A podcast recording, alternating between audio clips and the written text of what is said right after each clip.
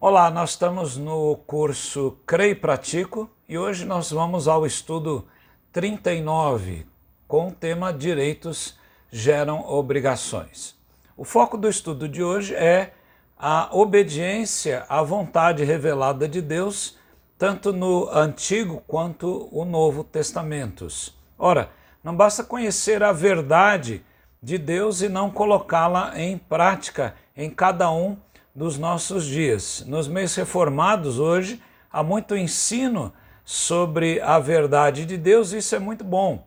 Entretanto, a ortopraxia, isto é, a, a prática da ortodoxia, deve ser algo mais visto entre os cristãos.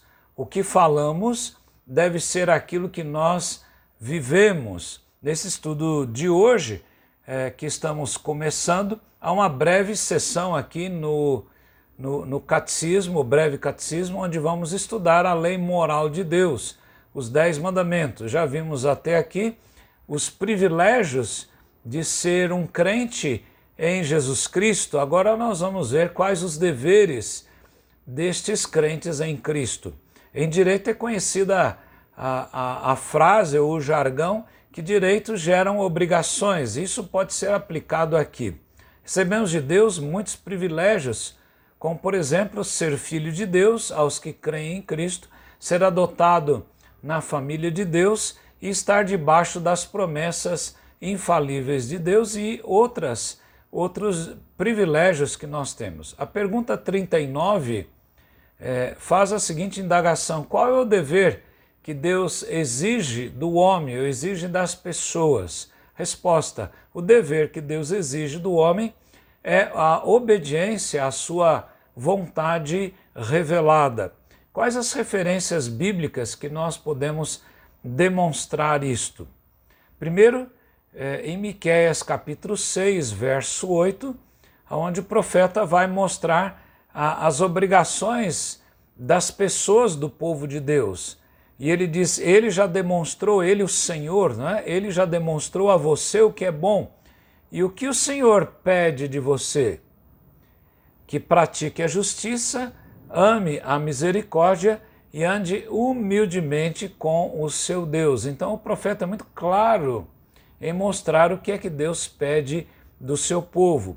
Em Lucas 10, versos 27 a 28, há interessante diálogo de um homem que estava colocando diante do Senhor a questão do amor ao próximo. E veja é, uma parte desse diálogo, como Jesus responde àquele judeu que estava colocando Jesus sobre a questão do amor ao próximo.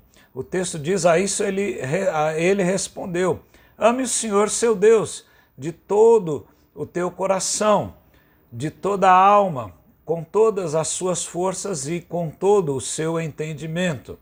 E ame ao seu próximo como você ama a si mesmo. Então veja o que aquele homem havia dito né, sobre é, qual seria o principal dos mandamentos e como ele deveria ser colocado em prática. Então Jesus disse a esse homem: Você respondeu corretamente.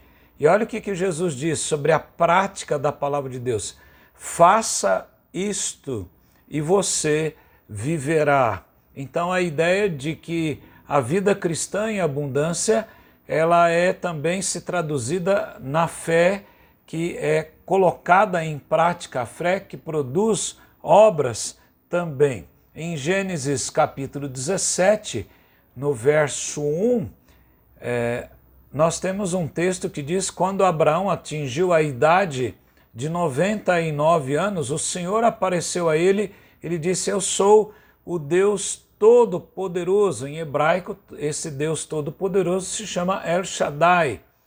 E aí, então, Deus disse então a Abraão: ande na minha presença e seja perfeito. Esse, essa palavra, esse nome de Deus El Shaddai, o Deus Todo-Poderoso, também é usado para Moisés em, em Êxodo 6, de 1 a 2.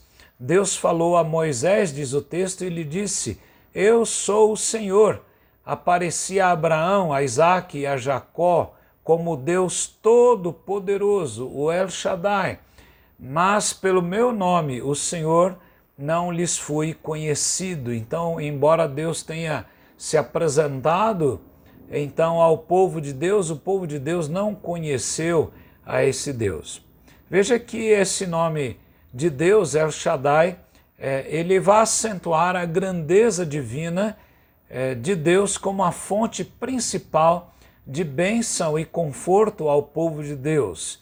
É também o indicativo do Deus que controla os poderes da natureza e, e os torna subserviente aos seus propósitos graciosos. Veja quando Moisés joga aquela vara, por exemplo, ela se transforma numa serpente.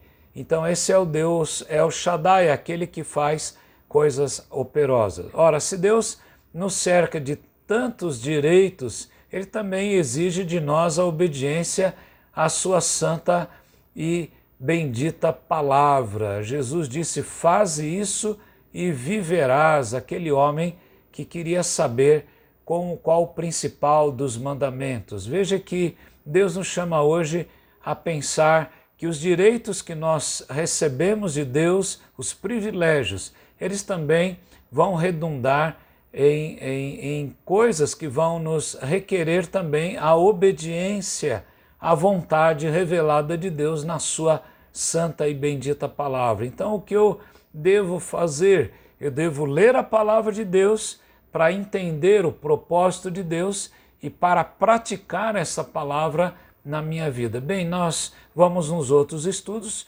É, essa é apenas uma pequena introdução e nós vamos nos outros estudos nos aprofundando acerca dos dez mandamentos, a lei moral de Deus e como nós podemos colocar essa lei em prática. Que o Senhor abençoe a você e a sua casa. Amém.